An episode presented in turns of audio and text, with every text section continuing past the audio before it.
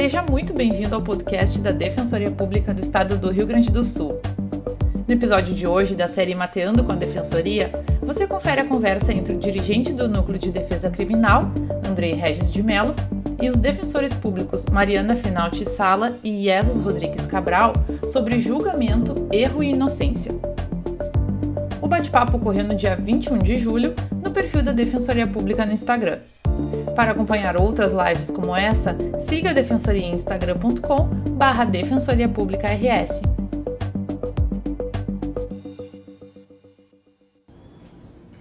Muito bom dia, estamos começando Mateando com a Defensoria Pública. É, hoje vamos receber a doutora Mariana Fenal de Salo, Doriesos Cabral. Já estamos recebendo aqui, vamos tentar agora. Alguns problemas. Eu, vamos testar o som agora, Mariana. Sim, vamos ver. É, tá com eco? Tá... Não, tá tudo certo para mim. Ah, então tá. Bom, vamos agora. Também tá sem eco. Tá, não, agora tá perfeito. Vamos aguardar mais um, um minutinho uhum. o Jesus chegar. Mas como eu estava dizendo, eu vou repetir um pouco o nosso enredo inicial, porque vai ficar gravado e aqueles que, uhum. que vão assistir posteriormente, é, para que possam melhor compreender.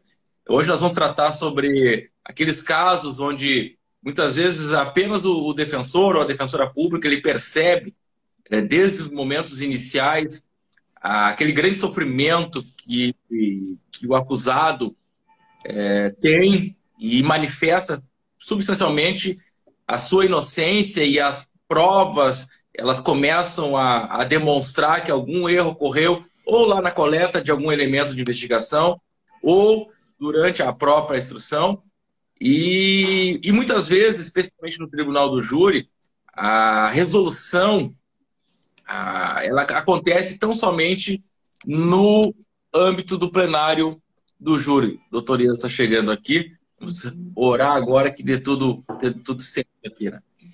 E eu sei que a Mariana e, a Mariana o, e o, e o Jesus tiveram casos. casos é, deu eco é, de novo. Deu né? eco de novo, né? É, então pode ser que seja o meu. Eu não, não escuto eco com vocês, mas casualmente quando eu entro, o eco inicia, tá. não é isso? Tá. Deixa eu ver, faz um teste, sabe? Um teste, sabe? Tem um microfone Tem um na tela. na tela. Deixa. Acho, acho. Vou fazer o seguinte, eu vou pegar o, fone, que geralmente o, o eco costuma vir com fone. Eu. Tá. Tá. Uhum. Uhum. Acho que agora o eco você agora for. o eco você for. Voltou. Voltou. É, mas... É, mas... Ah, não, não tá fácil. não, não tá fácil. É, mas eu acho que é um problema, é um problema que está entrando. Vamos aguardar um pouquinho Vamos aguardar um pouquinho isso. O fone de ouvido. O fone de ouvido. Podem fazer. Eu vou sair e podem continuando que daqui a pouquinho eu tô entrando. Para não. Perfeito. Perfeito. Okay? Tá bem. Tá bem. Então vamos, vamos lá, Mariana. Hum. Então já, já de imediato aí, eu vou te passar a palavra para que tu possa nos contar um pouco desse episódio. Eu sei até uhum. que ampla divulgação na região central do estado, foi um caso muito marcante, foi um júri bastante rumoroso e que tu tiveste uma atuação é, bastante expressiva, bastante qualificada e que acabou por demonstrar né, de forma muito forte o, o quanto havia a presença de pelo menos um acusado que sequer poderia, em algum momento, ter sentado no banco dos réus. Muito bom dia, obrigado uhum. pelo, por ter aceitado o convite de participar do, do Mateando com a Defensoria. Bom dia, eu que agradeço o convite. Então, é, como foi dito antes, são muitos os casos em que a gente se depara com situações assim ao longo do nosso, do nosso dia a dia, do nosso trabalho, né? Mas foi selecionado esse caso específico por ter sido um caso bem impactante e por ter sido no tribunal do júri. Porque o tribunal do júri, por ser julgado por juízes leigos que só precisam decidir pela íntima convicção, nos causa uma grande preocupação de qual vai ser o resultado.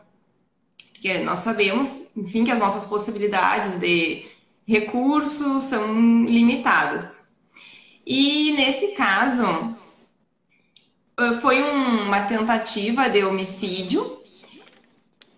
Tá dando eco de novo, será que eu. Pra mim, não. Ah, não, tá. Então se só pra mim, daí eu, eu, eu vou continuar. Foi uma tentativa de homicídio em que mais ou menos umas sete pessoas foram à noite na casa de uma pessoa e dispararam contra a casa. Então a, a vítima não morreu e ela foi na polícia e apontou quem seriam os autores dessa tentativa. Só que ela apontou as pessoas por apelidos, né? Que, que a polícia chama de alcunha. Foram vários apelidos: Fulano, Beltrano, Ciclano, e um dos apelidos era Índio.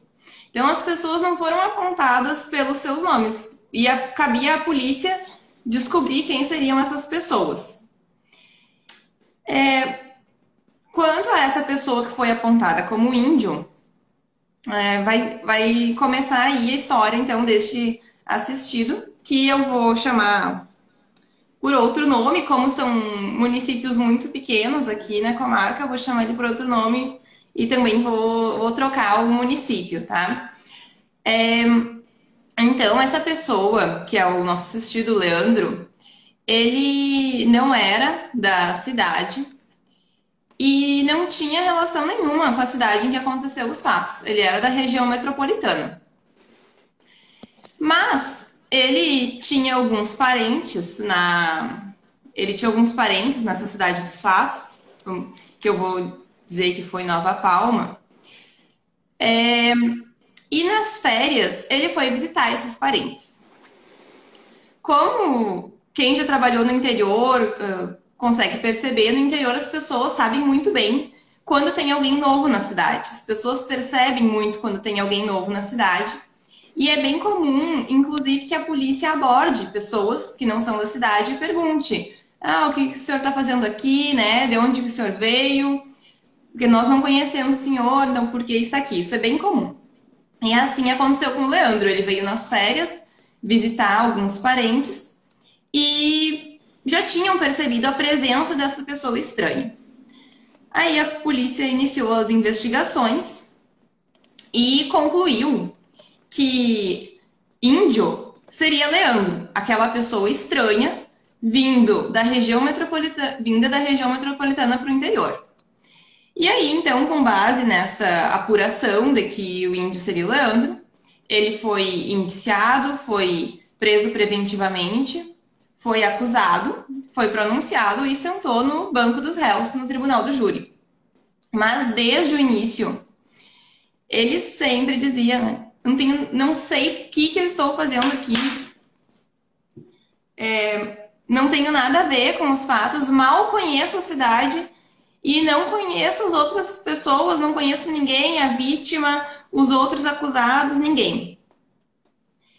E quando a polícia fez essa conclusão de que o índio uh, seria o Leandro, ela não fez reconhecimento com a vítima, só concluiu e o inquérito seguiu. Então a vítima não pode dizer se era essa pessoa mesmo. E no dia do júri, ele falava, era muito, muito angustiante ouvir ele falando que ele nunca teve apelido de índio, que ele, ele nem tinha características de índio, indígena, e ele dizia: Eu nem conheço os outros réus, ele só conhecia um dos outros réus porque era um primo dele. E nem conhecia as outras pessoas da cidade. E os outros réus também chamavam e diziam é, ele, porque os outros réus se conheciam por serem da cidade. Mas eles diziam: aquele ali a gente não sabe nem quem é. E imagina ouvir tudo isso começa a causar uma grande angústia de pensar o que que aqueles jurados vão decidir, né? Sendo que talvez eles não enxerguem essa inocência e talvez não haja uma absolução, a decisão é por íntima convicção. Ao longo do processo, a companheira do Leandro lutou muito pela liberdade dele. Era desesperador ver a quantidade de atendimentos que tinha na pasta dele. Ela ia na defensoria pública lá na cidade de origem deles, na região metropolitana. Levou declarações abonatórias, inclusive de empregadores, levou comprovante de que ele tinha trabalho fixo. E o mais importante de tudo, ela levou prints de WhatsApp mostrando que no dia e no horário dos fatos eles estavam conversando no WhatsApp. Ela, a companheira, e ele, que estava de férias nessa cidade do interior. Inclusive, assim, ela, ela expôs, eles estavam trocando fotos íntimas, então foi uma exposição em busca da absolvição dele. É, como não tinha como apurar exatamente o momento dos fatos, foi considerado que aqueles prints não seriam suficientes para uma impronúncia e o processo prosseguiu. É, no, um outro ponto que, na minha visão, é o mais importante, que deixa gritante como ele era inocente, foi no dia da audiência de instrução.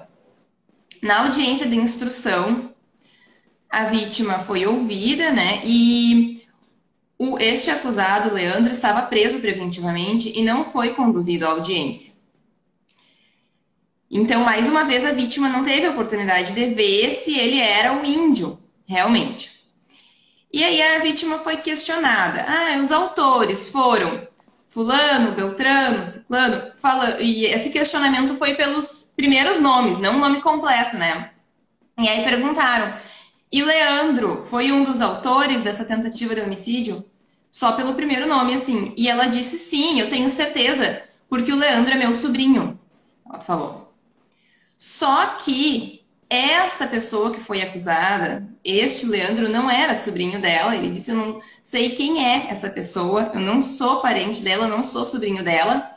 E aí a gente via, conseguia enxergar a a razão por que isso aconteceu, porque ele não está, ele não foi feito reconhecimento policial, né? E ele não estava no momento da audiência.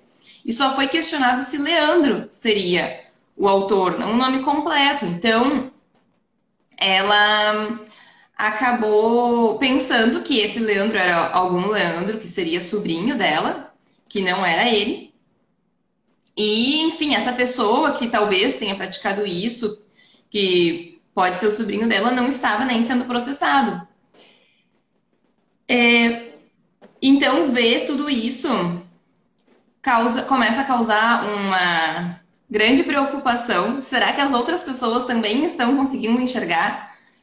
Será que os jurados estão conseguindo enxergar essa sucessão de, de falhas, né? Que a gente não está aqui imputando a ninguém a responsabilidade, digamos, por isso, porque nós sabemos que a, a polícia, por exemplo, tem suas uh, deficiências de, de equipe, enfim, e depois, quando se inicia o processo, também a pronúncia, infelizmente, no nosso Código de Processo Penal ainda está, consta que na dúvida tem que ser pronunciado, mas o fato é que, por uma sucessão de de falhas, aquela pessoa senta no banco dos réus e está ali submetida a um julgamento por íntima convicção.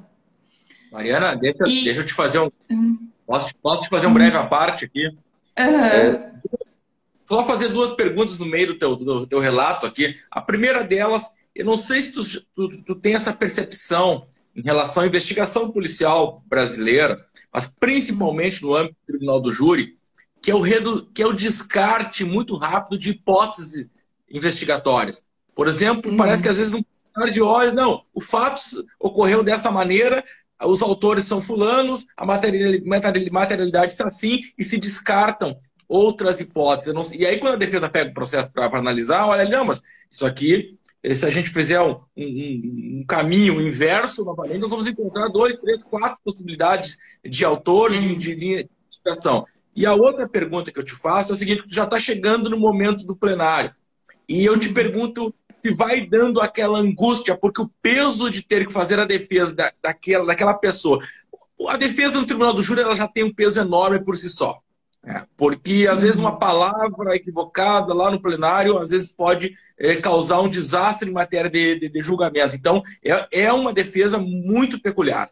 É, mas quando a gente tem essa convicção muito forte de 110% de inocência daquele, que a gente precisa é, realmente fazer um processo de salvação da, da, daquele acusado, e que às vezes já está preso, enfim, é, e como é que tu sente, você sente, como é que sentiu isso naquela oportunidade, né? Que é, que é essa responsabilidade que pesa muito forte, né? de ter que alcançar, o, não é nem fazer o melhor trabalho possível, mas ter que alcançar o resultado da absolvição. Né? Uhum. É um peso muito grande, né? Um peso. A sensação de, de responsabilidade, principalmente por saber que um recurso provavelmente só seria provido se tivesse uma, um resultado manifestamente contrário. Então, se tiver qualquer indício, como nesse caso, a certidão policial afirmando que ele era índio, isso vai ser suficiente para manter uma, a decisão dos jurados. Então, é um, um peso muito grande. Um, uma preocupação que vai crescendo ali, pensar se a gente está conseguindo transmitir Será que as outras pessoas estão conseguindo enxergar tudo isso? E também tem uma outra questão, né, que eu, que eu imagino que passe no imaginário popular e na, na mente dos jurados. Que se essa pessoa está, chegou até aqui, não é por acaso. Se ela chegou aqui no banco dos réus, já teve muito processo antes, mas não quer dizer, principalmente pelo fato de nós termos essas regras da de que na dúvida deve haver acusação, na dúvida deve haver a pronúncia, então aquela pessoa chegou ali com base em uma dúvida, né? às vezes em um pequeno indício ou uma certidão policial falando que essa pessoa poderia ser o índio. E, inclusive, sobre essa questão da, de identificar pessoas por apelidos, depois eu atuei em um outro júri, em uma outra comarca até, em que aconteceu o seguinte no processo. O inquérito se iniciou, também foi apontado como possíveis autores, pessoas foram apontadas por apelidos. A polícia concluiu que um apelido lá seria da pessoa X, vamos supor, João, né? E o inquérito foi tramitando é, contra o João. Ele era um investigado. E aí, lá, em dado momento, a polícia percebeu, não, ele. É, este apelido, vamos supor, Gago, não é do João, é do fulano. E fez uma certidão, né? Falando, certificamos que em investigações tal, apuramos que a pessoa de apelido Gago, inicialmente identificada como João, na verdade se trata de fulano. Tirei uma foto dessa certidão, um caso que aconteceu em outro processo, para começar a usar em outros plenários para mostrar para os jurados como essas identificações por apelidos podem ser falhas, como pode em determinado momento se pensar que uma pessoa tem um apelido e depois se constatar que não é aquela pessoa. E foi o que aconteceu nesse caso, né? E então, neste, nesse caso, nós Felizmente, tivemos um, um, resultado de absolvição, foi muito satisfatório, muito. trouxe um alívio muito grande, essa é a palavra, assim, porque a preocupação de imaginar que aquela pessoa pudesse sair dali condenada era enorme. E como os tiros tinham sido disparados contra a casa, a acusação, e dentro da casa tinha algo como quatro pessoas, a acusação era de quatro tentativas de homicídio qualificados. Então, se ele tivesse sido condenado, seria uma pena assim para, enfim, praticamente perder a vida dele dentro da, da prisão. Então, era muito, muito preocupante e o resultado foi de grande alívio. E nada mais do que o justo. Tá, pra mim tá. Andrei tá sem áudio. É. Isso pra mim também. Ah, perfeito. Eu vou. Eu separei algumas perguntas aqui. Eu vou fazer uma delas até. Teve alguém que disse: Ó, oh, não seria uma defesa mais fácil nesse caso? Complexidade. E acho que tu tocaste num ponto fundamental, Maria, e é a questão do imaginário social. Né? Eu já me deparei com um jurado que ele tinha por é, posição, por preceito, dele, por princípio, que se sentou no banco dos réus é, é culpado. E eu participei de um júri muito dramático onde essa pessoa é, houve um 4 a 3 e depois que eu fiquei sabendo que esse jurado tinha essa convicção, porque um familiar dele havia sido vítima de um delito bastante grave, então ele tinha esse, esse princípio de vida. Se, se, se, se é acusado, é culpado. Então vejo o tamanho da dificuldade de, às vezes, a gente conseguir demonstrar, mesmo quando é mais evidente, por vezes, a inocência, existe um caminho bastante de, delicado, complexo, para se chegar ao resultado lá no quesito genérico, o jurado absolve o acusado, né? E eu não sei se também tu percebe dessa maneira. Sim, sim, com certeza. É, é um, um grande receio, porque a gente sabe que muitos jurados pensam assim, e por já ter um processo grande, muito volumoso, eles pensam que já está cheio de provas contra aquela pessoa ali dentro, né? Que aquela pessoa não chegou ali à toa, que, enfim, que já teve outras etapas. Então, é bem difícil ter que desmistificar essa ideia. Perfeito. É, doutor Iesus, muito obrigado por ter aceitado o convite de ter é, entrado na, no, na rede social e, como diria um, um, amigo, de fazer parte dessa, dessa rede onde a gente eh, disponibiliza um tempo que nunca mais volta, né? Eu, eu é que agradeço o convite, doutor André. É. Mas o doutor Ezos aí, para quem está nos escutando, eu já tive a oportunidade de atuar no Tribunal do Júri, é um, é um grande tribuno, eu até brinco com ele que eu fui estragar um tribunal do júri do doutor, doutor Ezos e falo com, com bastante... De forma alguma. De forma alguma. Me ajudou, agradeço publicamente, André, era meu primeiro júri em Alvorada. Alvorada é uma, uma, uma comarca difícil, é, dispensa comentários. E no meu primeiro júri, o, o André, assim, é, com uma amizade enorme, foi lá para me dar aquele. Enfim, a voz da experiência, a segurança de uma pessoa que já tem centenas de plenários. E agradeço imensamente, Andrei, por aquela oportunidade, além do, do privilégio de ter é, compartilhado uma tribuna contigo, aprendido muito ali naquelas é, poucas horas, nem foram tão poucas horas assim que o júri terminou um pouquinho tarde. Mas é, foi ótimo, não estragou nada, pelo contrário, me ajudou muito, não só naquele júri, mas como nos próximos também. Perfeito. A satisfação foi minha compartilhar aquele, aquele plenário. Mas nós tivemos agora recentemente um caso também é, muito, muito dramático, diria é, muito emocionante também, que a defesa foi realizada por Tias e, e ele tem alguns ingredientes.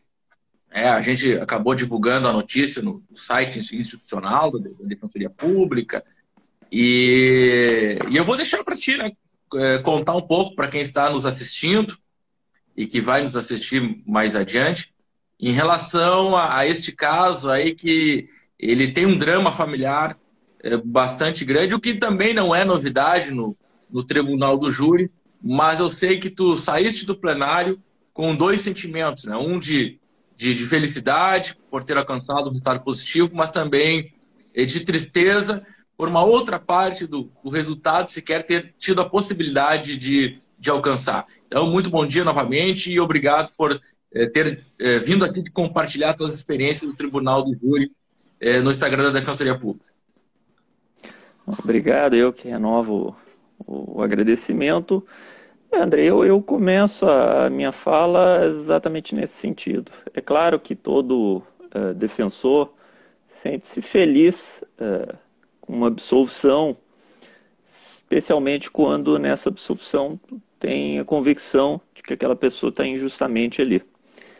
Uh, mas eu posso afirmar categoricamente que naquele caso uh, essa felicidade ela ficou bem abaixo da tristeza, porque uh, um jovem morreu sem ter direito a julgamento, foi trancafiado no que o grande colega Rodrigo Vazata eh, ele usa o termo as masmorras modernas que a gente chama de penitenciário ele foi trancafiado, ele definhou até a morte, emagreceu, perdeu os dentes da frente, é, é, pegou tuberculose, enfim, é, foi morrendo aos poucos. Uma pena de morte é, é, no nosso, nosso ordenamento jurídico. As pessoas questionam, ah, teria que ter ou não pena de morte? Não, ela tem, ela tem e está aí. Uh, não atinge, de regra, a nossa classe social. Uh, e o outro jovem, irmão, uh, ficou quatro anos, dos 19 aos 23, salvo engano. Quatro anos da vida dele nessa mesma masmorra. E nisso tudo aí a mãe, que teve os dois filhos retirados do dia para a noite. É, contando o caso, assim, eu tenho um pouquinho mais de, de, de personagens. Eu, eu coloquei algumas, alguns nomes também para não identificar. Então eu tive que fazer uma colinha aqui, porque senão daqui a pouco eu vou falar o nome verdadeiro. É, basicamente era o seguinte: segundo a denúncia, o que, que teria acontecido? Tudo começou numa uma discussão entre um companheiro e companheira. Uh, pessoa aqui que eu vou chamar de Zoreia era uma pessoa que a princípio uh, teria envolvimento com crime, seria faccionado. Ele convivia com sua companheira e começou a discutir com ela. Já tinha ali um, um, um histórico de violência doméstica. E nisso, uma outra pessoa, eh, que foi um dos réus, mas que não é, é os irmãos Brasil, que é os dois irmãos que, que nós assistimos, mas uma outra pessoa viu a briga e é, interviu. E ali eles, a gente não sabe ao certo se, se chegou a ter agressão física, mas o fato é que é, juraram-se de morte. E nessa briga, um dos irmãos Brasil viu, não participou, pelo contrário, até tentou acalmar a situação. O que, que ocorre? O que, que nós temos ali? O Alan, que é o rapaz que entrou na briga dos Oreia, era amigo dos irmãos Brasil. Esse é o primeiro ponto. Beleza. Uh, o Alan ainda não foi julgado, então é, ainda há de se é, verificar o que, que ele fez, o que, que ele deixou de fazer, mas, ao menos ali numa primeira análise do, do, dos autos, uh, segundo a versão da denúncia, o Alan foi depois até a casa do, do, do desse Zoreia, esse Zoreia morava com uma família, com a, com a família da companheira. A princípio, a família não, não tinha qualquer envolvimento com o crime. O Alan, juntamente com uma outra pessoa não identificada, foi na casa é, para se vingar do Zoreia. Chegaram lá atirando e é, fatalmente mataram um rapaz trabalhador, que aqui eu vou chamar de Matias. E aí, além disso, tentaram, é, é, atirado na direção também do Zorei. Então nós temos aí um homicídio uh, consumado e um homicídio tentado e inúmeras qualificadoras aí. E mais, ainda colocaram a uma organização criminosa armada. Perfeito. Até aí nós temos essas duas figuras, o tal do gordinho alemão, que ninguém sabe quem é, e o Alan. Quando um dos familiares da vítima, a, a mãe especificamente, a mãe do Matias, que veio, foi o rapaz que veio a falecer, quando ela saiu, quando ela percebeu que o Matias tinha tomado um tiro e foi sair da sua casa, quem que ela encontra? Uh, os irmãos Brasil, na frente da casa dela.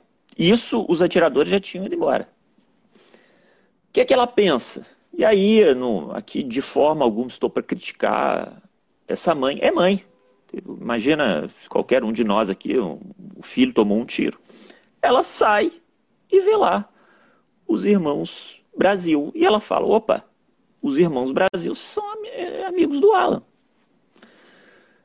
Uh, bom, essa foi a tese da acusação. Estavam todos juntos.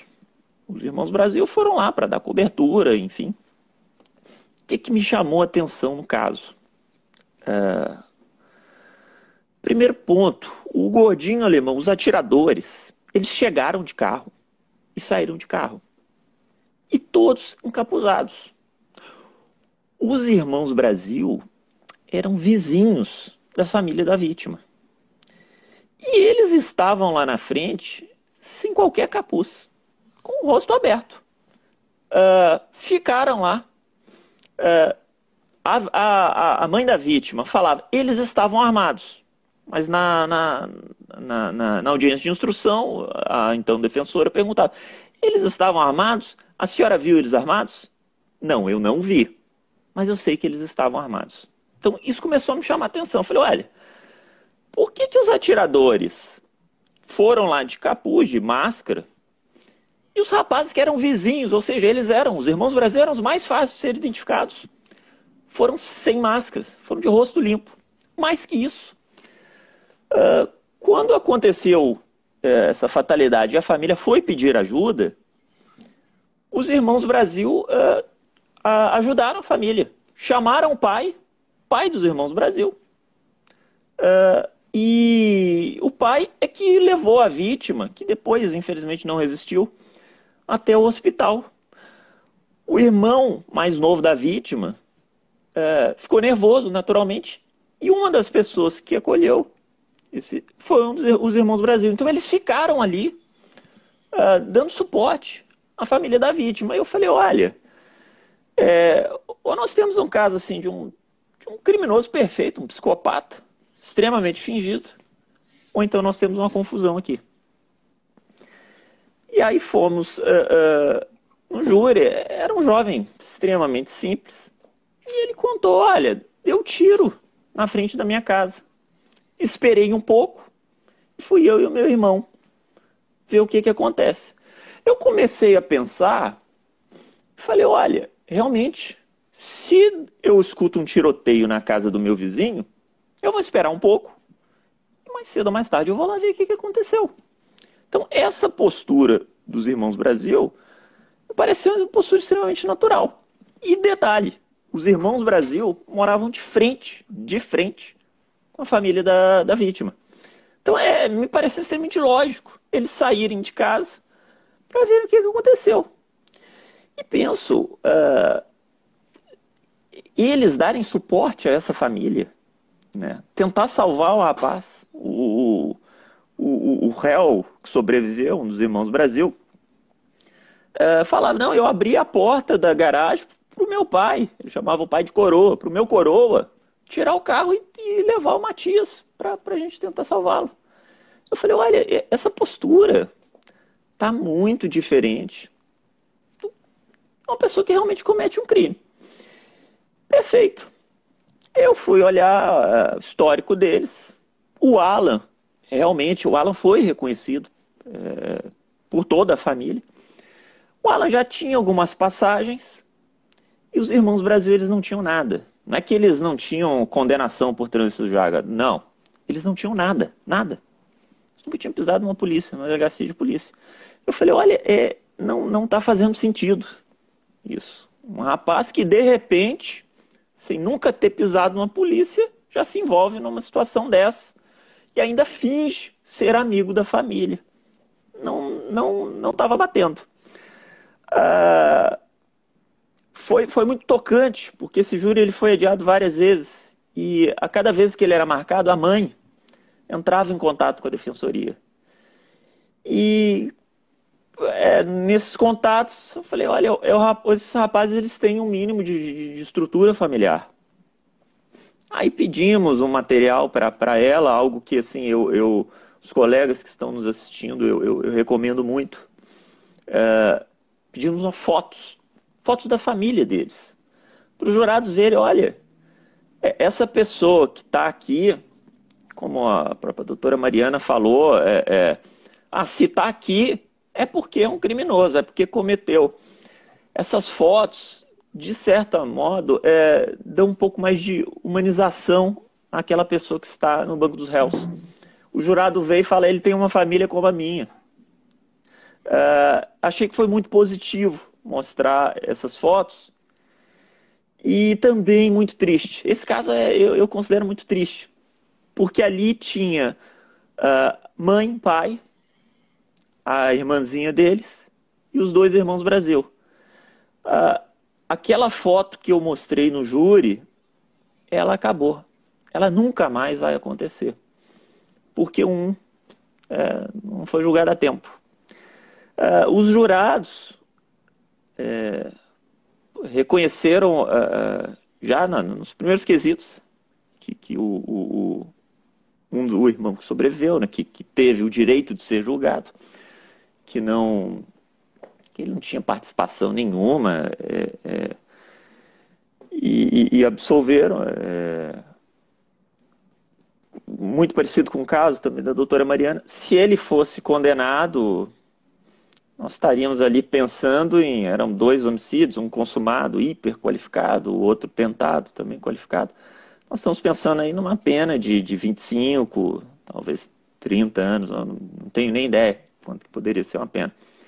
Então a verdade é que se esse garoto fosse condenado, seriam dois filhos a menos para essa senhora. É, graças a Deus, graças aos jurados, é, eles, eles foram, o rapaz foi absolvido, mas não. É, dentro daquele contexto a gente até vê motivo para se comemorar. Mas quando a gente pega a história toda, a gente vê que não tem é, foi um caso trágico, foi um caso terrível, um caso que não deveria acontecer. E aí a gente volta também, eh, doutora Adriano, tinha falado, que é a investigação da polícia. Parece que se realmente fecha o caminho e, e fala, olha, a tese é essa, a tese é que eles cometeram. A investigação é tão somente para provar que eles cometeram, nada mais. Entendeu? E mais uma vez, é, quando nós fizemos aquele júri, André, tocamos nesse ponto. Olha como é uma investigação quando nós temos uma vítima rica, que aí tem é, aparelhamento celular, ouve não sei quem aqui, faz perícia técnica dali. O que nós tínhamos no nosso caso era tão somente a, oitiva de um, de um, familiar, que naturalmente, e aí volto a dizer, eu não condeno a, a postura desse familiar, mas uma pessoa que vê o filho morrer naturalmente ela, enfim, ela quer justiça pelo filho, ela quer, ela quer o filho de volta. Essa é a verdade, ela quer o filho de volta. E aí, talvez pela nossa cultura, uh, uma das formas de tentar amenizar isso é condenando. E aí, o, máximo de pessoas que se condenar é melhor. Uh, foi isso. Basicamente, embasaram toda uh, essa prisão preventiva, que durou quatro anos, com esse relato da vítima que falou, olha, se eles estavam ali, eram, eram amigos do, do, do, do atirador, eles tinham que estar envolvidos nisso, e assim foi. E, e o deslinde do caso acabou sendo esse. Menciono aqui um, um, um outro um outro outro ponto assim que, que para nós a defensoria é, é muito caro. Casualmente, real pobre e negro. É, lá fazendo a sustentação oral me veio uma, uma, uma informação na cabeça.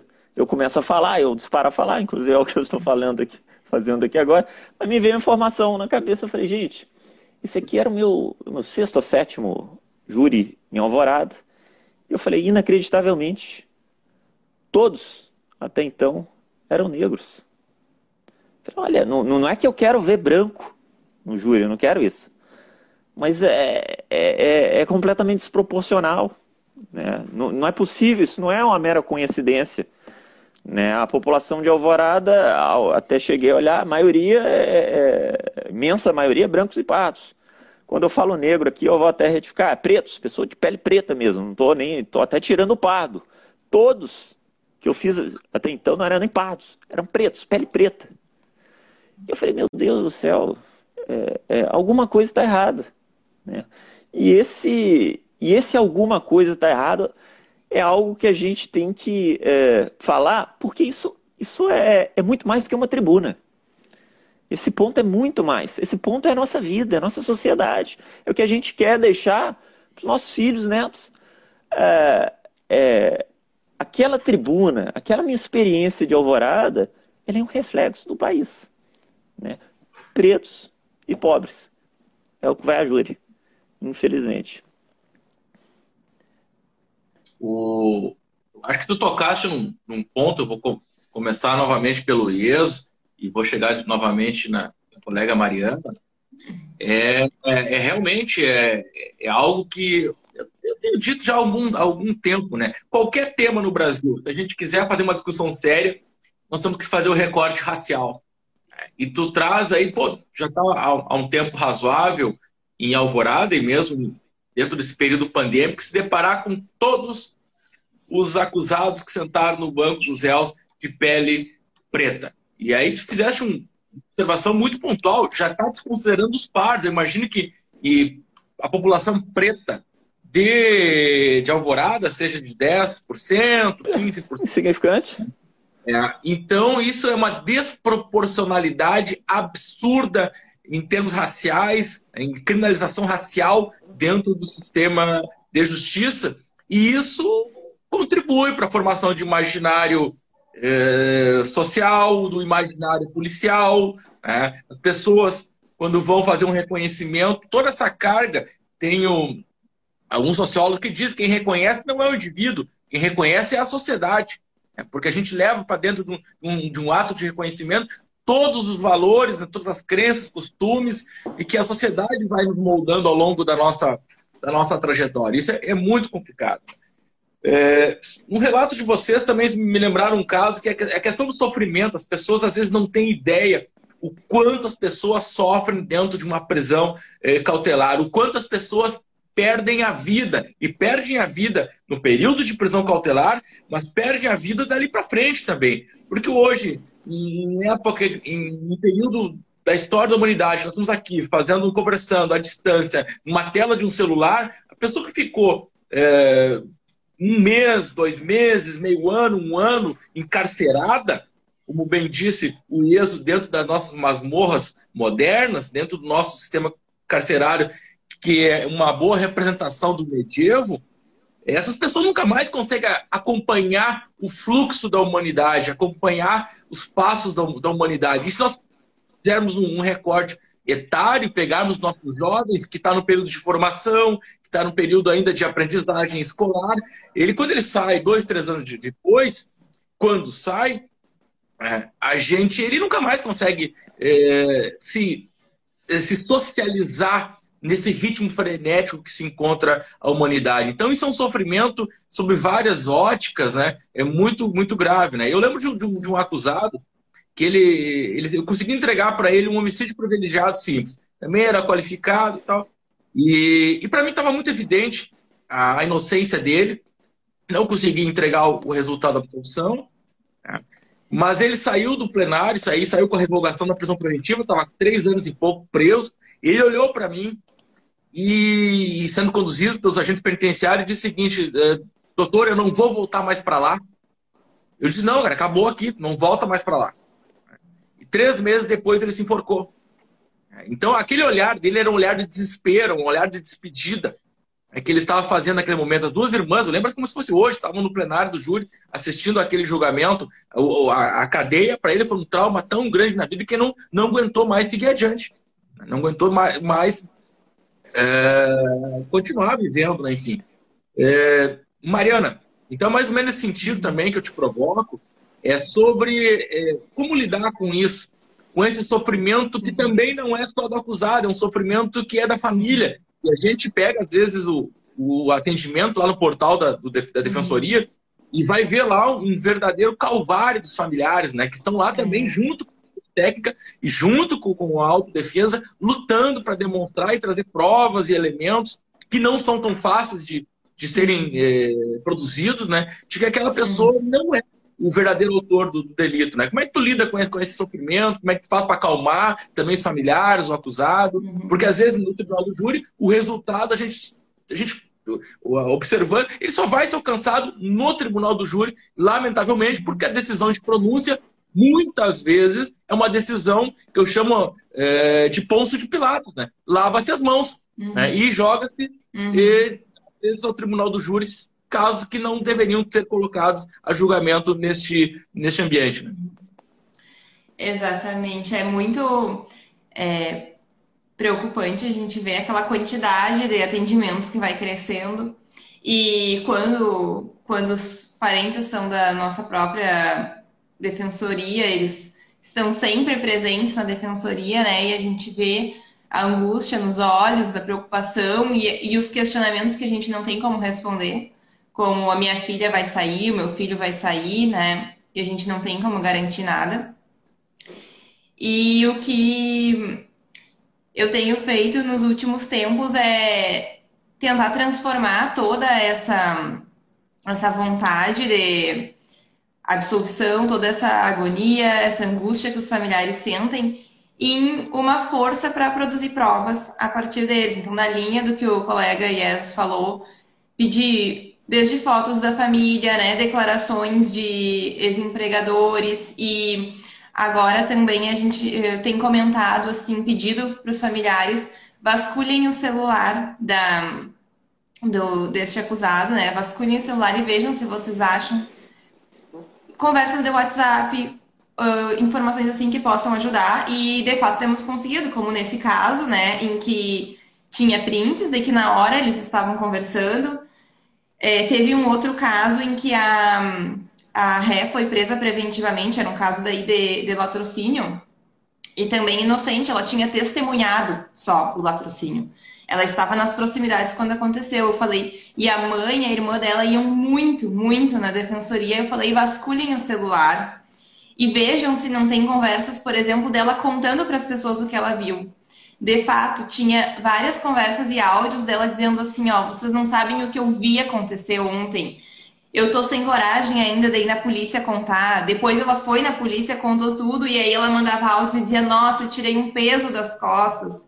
Eu contei tudo para a polícia, tudo que eu vi acontecer". Então a gente conseguiu usar tudo isso mostra, como provas para mostrar que ela era testemunha do fato e não autora do fato e então é isso assim a gente tem tentado transformar essa angústia em uma força uma força para buscar provas buscar elementos de ah, demonstração da inocência daquela pessoa perfeito é, Jesus eu até vou ilustrar com um caso que eu, eu atuei. Esse caso vai, vai a júri. Para te fazer uma determinada pergunta. É, também, a mesma situação. A, a, esposa, a companheira do acusado, e eles tinham dois, dois ou três filhos. Eles está, ela, ela semanalmente, no intervalo de um ano, ela dirigia a defensoria de Canoas, onde eu estava trabalhando. E, e a gente começa a observar pelos relatos, a análise do processo, opa, existe algum problema aqui. E era um caso bem complicado, porque como vítima, figurava como vítima um policial que levou um tiro de fuzil. E, um tiroteio dentro de um, determinado condomínio, em, em Alvorada. Mas vamos para a instrução. Essas pessoas, é, ela trouxe oito testemunhas e todas elas relatam a mesma situação.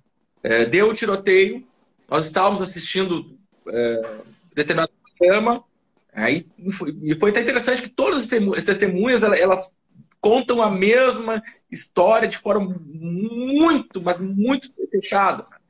E, e, o fulano de tal, ele desce, quando deu o tiroteio, ele desce para buscar o filho que estava jogando videogame no primeiro andar com, com o vizinho, preocupado com o filho, ele desce.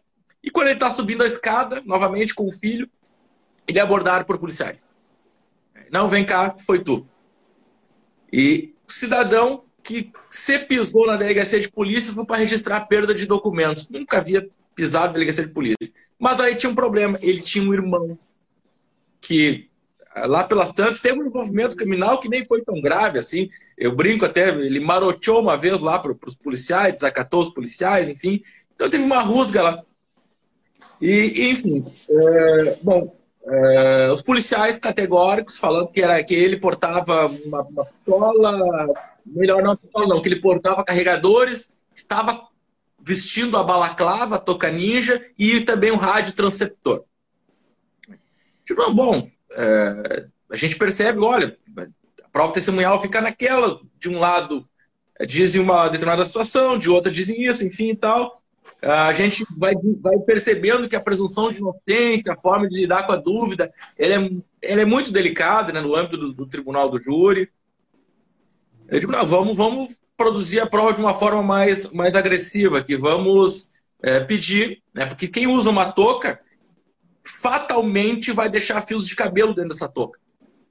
E também se, portou um radiotransceptor, se portou, é, se eram dois carregadores, se não me engano, de pistola, se estava com esse, com esse material, é, e os policiais foram categóricos, eles estavam com ele, não é que estavam próximos, eles estavam com ele, ele vestia esta, esta balaclava. A perícia genética vem dizendo que sim, existiam fios de cabelo de um homem, mas que não era dele. E as impressões também papiloscópicas também mencionaram que é, eram parciais e tal, mas que não dava para dizer que, que, que, era dele. Mas principalmente a perícia genética, na minha ótica, afasta completamente a possibilidade de ter sido ele é, o usuário daquela, daquela balaclava. Mas a pergunta que eu te faço é como é que tu está observando, já está um bom tempo, é Alvorada, é, e essa questão da postura da defesa, em, em, observar e se comportar dentro dessa dialética de presunção da inocência, de contraditório, mas em matéria de prova. De, existe uma necessidade hoje de nós é, sermos mais agressivos é, na produção de provas? É, André, é, assim, honestamente, essa para mim é uma seria uma prova que não era nem a defesa que teria que fazer. Essa é uma prova que já deveria ser, é. ser realizada de ofício no inquérito policial. O inquérito policial não é para apurar autoria, materialidade de autoria. Não é para corroborar uma tese pré-fixada. É, o que, que, eu vejo assim, da dificuldade, principalmente nos nossos casos que, que são pessoas pobres. Né? Geralmente o réu é pobre e a vítima é pobre. Então é a imensa maioria, em, em Alvorada todos, todos eram embasados em, em depoimento de algum outro, alguma outra testemunha. O máximo de, que se tinha de perícia era perícia local, quando a pessoa é, foi morta no local e aí tinha uma perícia. Agora, é, é fazer, por exemplo, a perícia balística para verificar se a arma encontrada com o réu seria a mesma que disparou. Isso é muito pouco. Isso é, é, eu não, não vejo isso no inquérito policial. E mesmo nos pedidos da defesa, são poucos os casos assim que a gente é, que encaixaria uma, uma, um, um pedido desse, porque geralmente tem isso, olha, o que liga o teu assistido ao caso é o depoimento do fulano de tal. Não tem balaclava, não tem isso, não tem. Ah, geralmente a polícia nada apreende. Entendeu? O máximo que se apreende é algumas capas, o, projeto. Então eu, eu acho que é, ainda com a nossa cultura, e aqui não é de forma alguma criticando a, a, a, o trabalho policial, o doutor Andrei foi policial, eu também fui policial, a gente sabe da, da péssima estrutura da polícia. Né? É até é, é, exigir uma investigação de um com a estrutura da, da, que as nossas polícias têm é, é, é, é chover no molhado. Uh, nós não temos cultura uh, de, de, de, prova técnica. Essa é a verdade. Quando a gente é, vê aqueles casos de, de dos, casos americanos. Ah, tu vê ali, é, o jurado americano, ele não se contenta com o depoimento. Ele, ele realmente ele, ele é, é da cultura. Eles querem uma prova técnica, eles querem um fio de cabelo, eles querem um, um, um DNA do réu no local, entendeu? Para corroborar com a testemunha, com o depoimento testemunhal.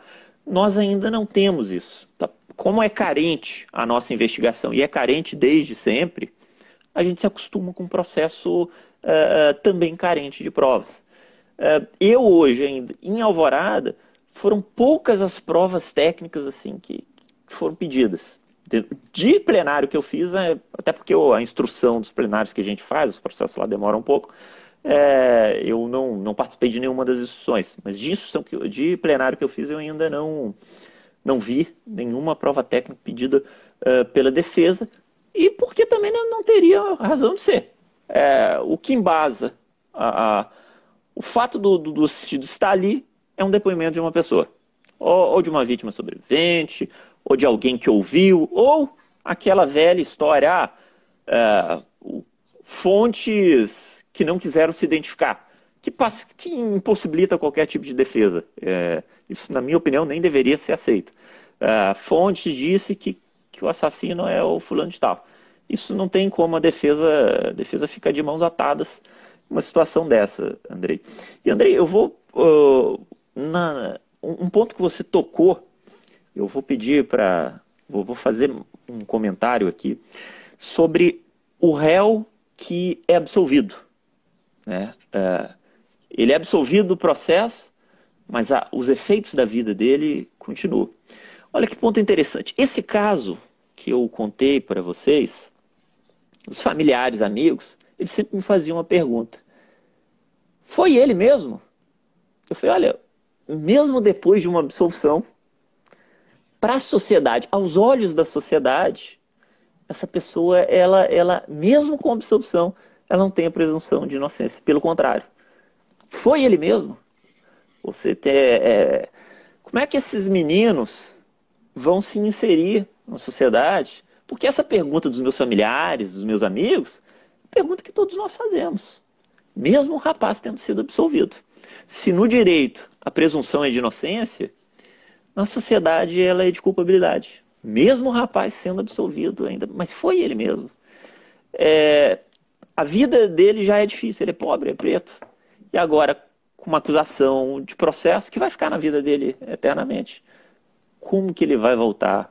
Né? Como que ele vai se reinserir nessa sociedade que já não abre muitas portas para ele? Nós temos um problema social é, enorme aqui. O júri é um reflexo da nossa sociedade. Essa questão da, da presunção de inocência e, e, da dúvida, eu lembro que uma certa vez um, escutei do acusador, é, não, a defesa se contenta com a dúvida. Eu fiquei tão bravo, mas tão bravo com essa frase, porque aí quando eu fui a, aos debates, é, eu disse que não era a defesa que se contentava, mas aí eu, eu, eu, fui de uma forma muito veemente, né? Que não, não era a defesa que se contentava com a, com a dúvida. E a, a, dúvida era uma conquista civilizatória. E que eu convidava os jurados, naquele instante, para a gente fazer uma nova Constituição Federal. E que nós suprimiríamos a dúvida, suprimiríamos a presunção de, de inocência, que bastaria um, um vizinho ir lá registrar uma ocorrência dizendo que e foi ameaçado pelo, pelo seu lindeiro né? e que ele estaria condenado. Se aceitaria uma Constituição Federal que permitisse esse tipo de situação? E, bom, nunca mais escutei pelo, daquele acusador essa, essa frase né, que a defesa é, se com a dúvida. Dúvida é um processo, mais nosso processo civilizatório. E falar em processo civilizatório, Mariana, é, nós volta e meia nos deparamos não só no, nos casos dolosos contra a vida, mas em outros processos também, com algo que nós podemos reputar como estarmos refém da prova testemunhal. Uhum. Estarmos refém da prova mais falha do ponto de vista científico, uma prova que defende da memória, todos os problemas que decorrem é, disso tudo. E nós estamos falando em 2021. 2021 hoje é a sociedade da vigilância. É, eu dizia até para os jurados é, em Canoas, se os senhores, os senhores dentro do plenário do júri os senhores estão sendo filmados, se sair no corredor estão sendo filmados, na frente do fórum estão sendo filmados, na esquina do fórum estão sendo filmados. Quando entrarem na porta de suas casas, provavelmente vão se deparar com uma câmera de algum vizinho, a câmera de alguém sendo filmado. E lá pelas tantas nos deparamos com processos criminais, e aqui eu abro um parênteses, eu já vi, já atuei em alguns, em alguns processos, onde eu vi todo o vigor investigatório, tanto do Ministério Público quanto da, da, polícia, da polícia Civil, é, que em outros casos eu não, não, não presenciei. E, mas geralmente isso acontecia quando? Quando os casos ganhavam uma conotação maior em termos de imprensa, enfim, algo que não poderia ser ah, um fator a pautar a qualidade da, da investigação. Mas voltando então a essa questão da tecnologia, como é que enxerga também essa, essa ausência, muitas vezes, de diligências, e que se, diligências que, se não forem feitas no dia do crime, no local do crime, uhum. principalmente para preservar a prova que tem alguma relação com tecnologia, depois se perde, não há mais. Como é que percebe essa, essa falta, às vezes, de se buscar elementos é, mais é, ligados à tecnologia da informação para demonstrar autoria e materialidade? Exatamente como o senhor falou, hoje nós temos muitas vigilâncias, muitas outras provas que poderiam ser produzidas, né? Até mesmo como a questão dos celulares que as pessoas estão sempre falando, então comprova o que a pessoa está fazendo naquele momento, as câmeras de segurança e a prova técnica que já que avança cada vez mais e a gente vê que o nosso processo penal segue muito pautado na prova testemunhal e às vezes não é nem testemunhal, às vezes é a palavra da vítima que não é testemunha, né? Que não tenha aquela a, a, a em tese isenção da testemunha. E isso basta, isso é suficiente. E mesmo quando se produz provas ou de, oriundas de tecnologia ou oriundas de perícia, parece que o, o peso é menor. É, a importância daquela prova é menor. E então teve um júri, por exemplo, em que houve um, um homicídio em uma casa e algumas pessoas estavam naquela casa, né? Alguma uh, foram foi mais de um homicídio naquela casa. Alguém ingressou e atirou nas pessoas que estavam ali presentes. Nem todas sofreram disparos. É, uh, uma senhora que estava nessa casa, quando saiu, ela encontrou uma pessoa ali e então ela acusou essa pessoa como se fosse o autor dos disparos, né? Pelo fato de ele estar ali. Mas ele uh, afirma que ele era uma das pessoas que já estava naquela casa, ele é um sobrevivente. E foi, foi feita a prova técnica, análise da, das roupas dele, e não tinha sangue nas roupas dele. Embora tenham sido feitos diversos disparos que eh, respingaram assim pela casa inteira, não tinha sangue, o que era uh, condizente com o que ele afirmava. Ele disse que se escondeu embaixo de uma cama quando viu que os disparos começaram. E apesar dessa prova técnica, os jurados condenaram com base na palavra da senhorinha que disse que viu ele na casa. Ele reconhece, ele estava dentro da casa, ele é um sobrevivente desse fato. E então a gente vê isso, né? Uma um, uma supervalorização dessa prova testemunhal, que é conhecida como uma prova extremamente frágil. Em outro caso também, que não era de júri, é, um assistido nosso foi acusado de furto. Uma pessoa ingressou, alguém ingressou na casa da vítima pela janela, pegou a mochila dela e foi embora. Aí um vizinho disse assim: Eu vi essa pessoa, achei meio parecida com Fulano. Fulano, nosso assistido, né? A vítima foi na polícia e disse: Olha, me falaram, não era nem ela, né? Me falaram que a pessoa que entrou era meio parecida com, vamos dizer, João, né? João era o cunhado dela, inclusive. E aí, com base nisso, ele foi indiciado e, e acusado. Ele tem várias provas de que no dia ele não estava na cidade, porque era a véspera do Enem e ele foi prestar o Enem em Santa Maria. Ele tem fotos publicadas no Facebook que no dia, no horário, ele estava num churrasco com amigos em Santa Maria. Tem a testemunha de todos os amigos de Santa Maria de que ele estava lá. E aí, inclusive, a própria vítima, passados uns anos, é, vendo o que aconteceu, né? se retratou, ela foi em cartório e fez uma declaração de que ela não viu, ela não sabe quem foi, que isso foi só uma coisa que ela ouviu falar. Mas a parte, é, e o que a gente vê então é que essas provas, a, a publicação no Facebook, as fotos no churrasco, tudo isso não eh, parece que não tem a mesma força da palavra daquela vítima que tinha ouvido dizer. Né? Nesse caso, na verdade, ele ainda não foi julgado, ele está tramitando, tem o, muita esperança, convicção de que ele vai ser absolvido, mas gostaria de pontuar que a consequência que teve essa acusação totalmente injusta uh, contra ele uma acusação só com base na palavra da vítima que tinha ouvido dizer, né? Ele estava prestando uma ele é uma pessoa de origem muito humilde, ele se focava nos estudos tanto que no dia ele tinha ido para Santa Maria para prestar o ENEM. E aí, passados anos, ele prestou e foi aprovado no concurso para a Marinha. E ele descobriu o processo quando ele foi reprovado na fase de análise da vida pregressa no concurso. E ele disse: Como eu fui reprovado e não tenho nada? Daí ele foi atrás e descobriu que tinha esse processo contra ele. Mas, assim, felizmente, é, é, foi, ele foi encaminhado para a Defensoria Pública da União, foi impetrado um mandado de segurança e hoje ele está na, na Marinha, está sempre acompanhando o processo dele. É, mas é, são histórias que nos deixam muito preocupadas com qual desfecho vai acontecer e que trazem várias consequências, né? Então, esse foi um caso em que a gente viu que, apesar das fotos, apesar da, da publicação no Facebook, de onde ele estava no dia, do fato dele ter ido fazer o Enem, o que valeu, o que foi mais importante foi a palavra da vítima que tinha ouvido dizer, né? Hearsay.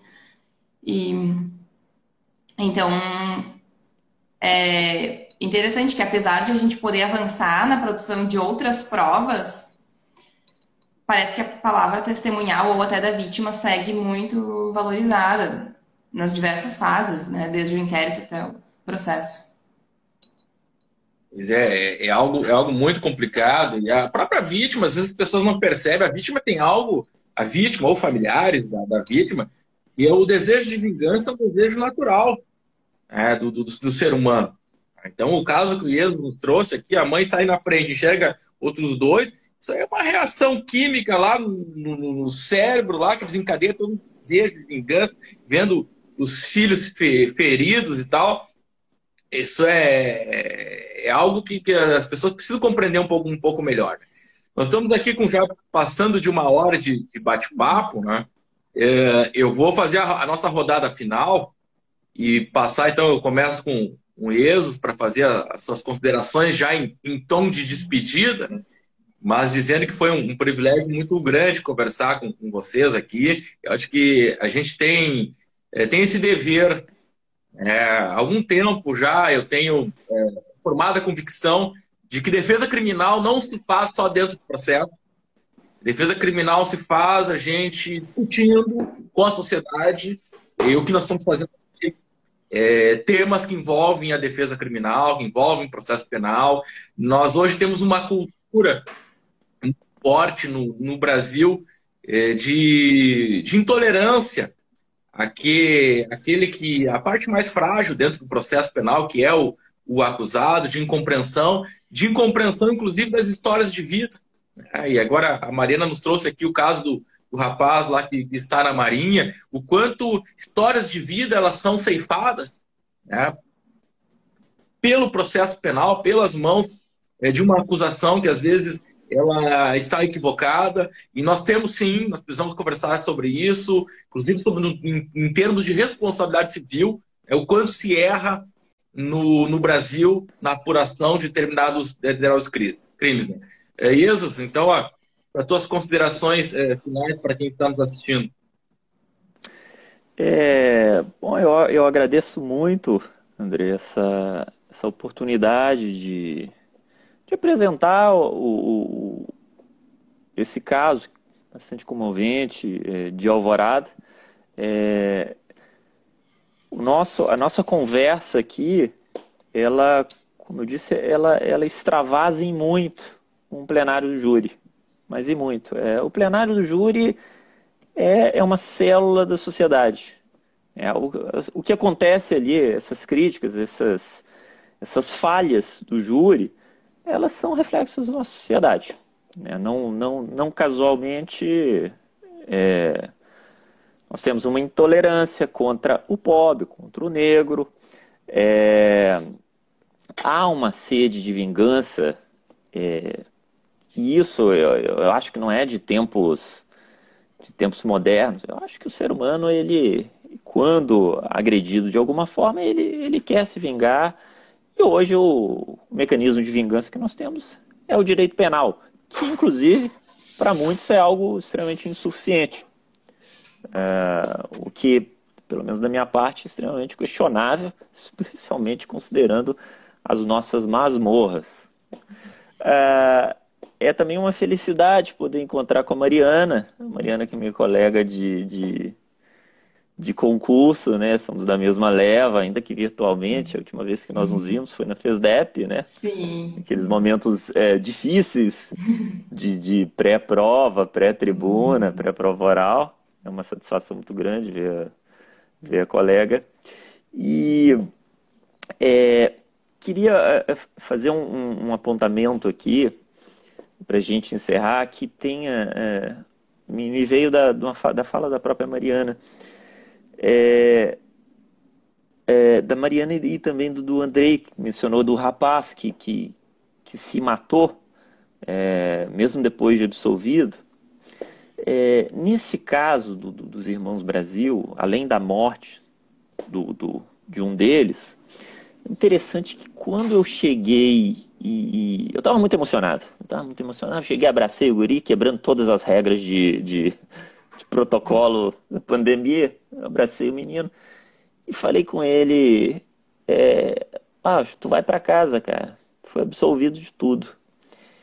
E mas ele estava tão desacreditado, cara. Esse menino sofreu tanto, tanto, que ele falou comigo assim: é, você está brincando.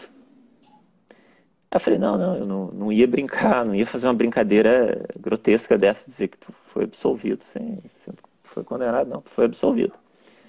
Aí conversamos e tal, né, ele falou que, que, que ele estava fazendo seja, né, é um, uma espécie de um supletivo, né, foi interrompido. E ao final da conversa, ele falou, olha, agora nós vamos lá para o juiz é, é, publicar oralmente a sentença. E aí ele falou comigo: O senhor está brincando comigo, né, doutor? Eu não fui absolvido. Aí eu falei: Tia, foi absolvido, cara. Tu vai, vai para tua mãe, assim. É, é um cara que, quando descobriu o processo, ele foi até a delegacia, porque ele nem sabia do processo. Foi até a delegacia verificar, enfim. É um cara que realmente perdeu toda a, a, a crença no, no poder público. Né? Um cara que já se acostumou a ser agredido pelo poder público. É, é isso ficou bastante marcado para mim. Porque o que esse menino pensa é o que as pessoas da, da, das condições dele pensam. Tem medo de juiz, tem medo de, de polícia, tem medo de, de qualquer outra autoridade. É algo que a gente tem que mudar. Né? O Estado está aqui para nos ajudar. Né? O Estado não pode ser visto como um, um órgão é, simplesmente repressor. Né? Tal como nós, classe média, nos sentimos, a, a princípio, confortáveis quando a gente vê um brigadiano, olha, esse cara está aqui para nos defender. A pessoa pobre, é, de cor, da mesma forma tem que ter esse sentimento. O sentimento dela é de medo. É, de medo, porque vai tomar uma geral, enfim. Também falamos isso, essa questão da geral no nosso no nosso júri que fizemos. É, ficam esses pontos para reflexão né, de todos nós. E sempre, é, apesar do cenário ser é, bem, bem trágico, eu sempre tenho um ponto, uma sensação de otimismo. Acho que estamos passando um momento difícil, mas eu acho que, penso ou menos torço, que vamos melhorar, vamos melhorar como humanidade e isso vai afetar diretamente os nossos assistidos, que são os que mais sofrem nessa, nesse sistema sectarista desigual que está aí. E no mais, é, termino a minha fala aqui agradecendo, agradecendo a Mariana, agradecendo você, Andrei, obrigado pela oportunidade e continuamos. Muito obrigado, Ieso. Mariana, passa a palavra então para considerações. Eu gostaria de agradecer igualmente o convite para poder participar dessa live hoje. Foi um grande prazer encontrar os colegas Jesus e Andrei.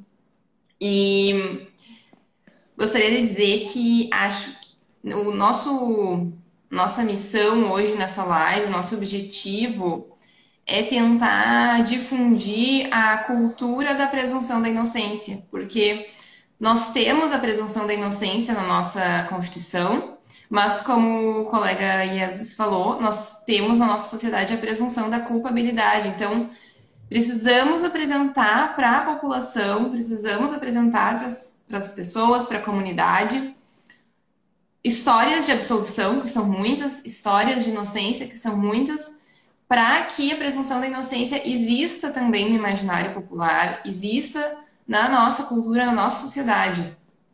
Porque é, esse direito, ele está no papel, mas ele não é assegurado na, no dia a dia e como conversamos aqui, mesmo, muitas vezes, mesmo com a sentença de absolvição, essa pessoa vai voltar para a sociedade com uh, uma imagem né, taxado como alguém que é culpado e que teve sorte, foi absolvido, passaram a mão na cabeça, algo assim, né? Como a gente sabe que, que muitas vezes se pensa. Então é isso o objetivo aqui em compartilhar essas histórias é, é, mudar o imaginário popular mesmo, é mostrar que muitas pessoas inocentes são processadas e que nós não podemos pré-julgar ninguém e é, segregar ninguém pelo fato de ter sido processado. Perfeito. Eu por parte do, do Nudecrim aqui, que tem todas as quarta-feiras levantado bem cedo e, para tomar um mate. E a gente tem trazido muitos colegas aqui para conversar. Eu acho que vocês tocaram em algo que é, que é fundamental. Existe uma necessidade da gente discutir é, sobre vários aspectos, aquilo que talvez a gente possa chamar de cultura, de, cultura defensiva. Né? A sociedade tem que entender a importância de uma defesa robusta, é, porque é uma tragédia sem precedente, uma tragédia sempre imensurável a condenação de uma pessoa inocente. Os riscos eles vão existir sempre, sempre vão existir. Mas nós temos que sempre estar caminhando é, para diminuir esses, esses, riscos, é possibilitar que é, a decisão penal ela tenha que passar por uma defesa robusta. Isso passa pela, pela, por fazer aquilo que nós realizamos hoje aqui, que é dialogar, conversar, trazer esses casos é, que são muito tristes, né? mas que fa fazem parte né, do, do, dia a dia da vida de, de defensor e defensora pública. Né? Eu agradeço mais uma vez por ter aceitado o convite. É, desejo que a pandemia aí é, tomara esteja arrefecendo, né, mas que fiquem todos bem é, neste, neste período ainda difícil pelo qual passa a humanidade. Né? Desejo também um, um, bom dia de trabalho e mais uma vez, então, agradeço por terem vindo aqui conversar com dentro do espaço que é nosso, né, que é o Instagram da Defensoria Pública. Né? Um grande abraço. Um abraço, bom dia. Um abração, tudo de bom, tchau. Tchau, tchau.